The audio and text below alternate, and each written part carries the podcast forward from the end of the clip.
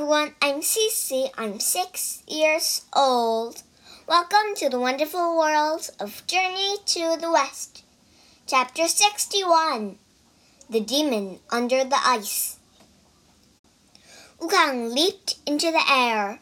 His three companions and the horse fell into the water with a splash. Bajie climbed back out, coughing. Wu Jing came up next, pulling the horse behind him. Where's the Tang monk? cried Wukong. Below the ice, the Tang monk struggled as the demon carried him deep under water. The demon laughed. You all fell for my trick.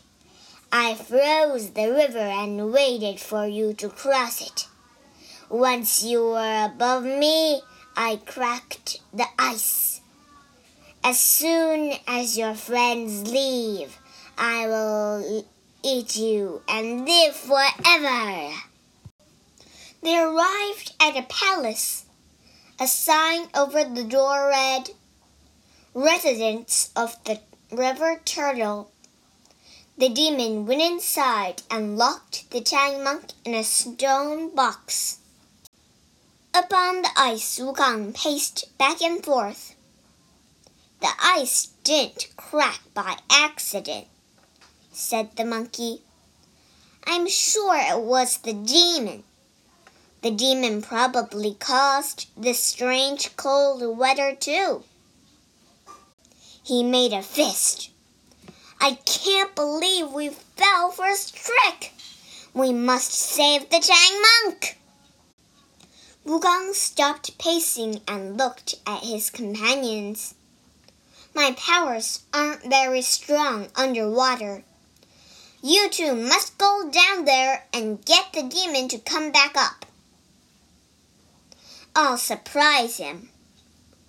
Wu Jing and Bajie nodded and dived into the river. They soon spotted a palace. Wu Jing read the sign over the door. Residence of the River Turtle. I wonder if the demon is in here. Bajie knocked on the door. Open up! he shouted. The door opened, and a demon stepped out. He was holding a large hammer. What do you want? he asked. Did you kidnap our master? asked Wu Jing. Yes, said the demon, and I plan to eat him. Now go away. The demon tried to close the door, but Wu Jing stopped the door with his spear. The demon moved toward him. Bajie's rake came crashing down. Clang! The demon blocked the rake with his hammer. Fish and other creatures fled as the three spirits thought. After a few minutes, Bajie pretended to be scared and swam upward, and Wu Jing soon followed. Cowards! called the demon, swimming after them toward the surface. The demon jumped out of the water and onto the ice. Wukong was waiting for him.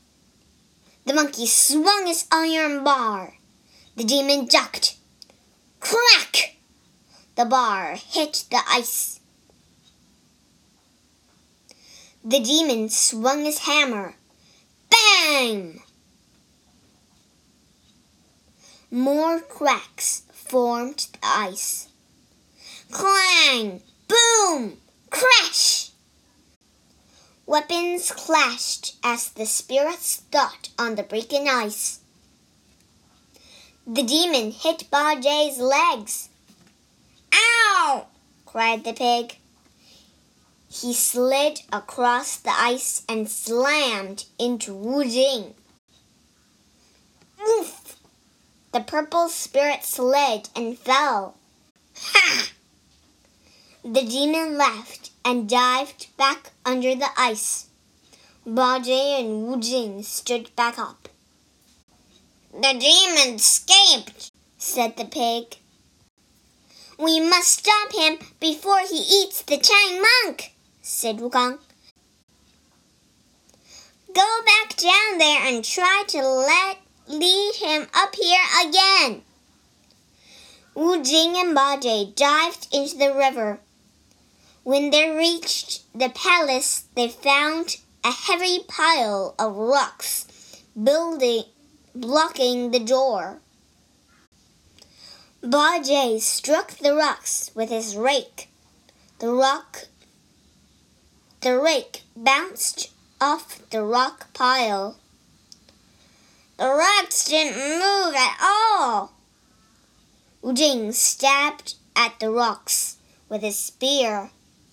Again, the rocks didn't move. What kind of rocks are these? cried the pig. Maybe they're held in place with magic, said Wu Jing. They returned to the surface of the river and told Wukong about the rocks. Wukong sighed. We need Guan Yin's help. 在注释里，我们学两个单词。第一个单词 residence，r e s i d e n c e，residence，住处、 居住。第二个单词 surface，s u r f a c e，surface，表面。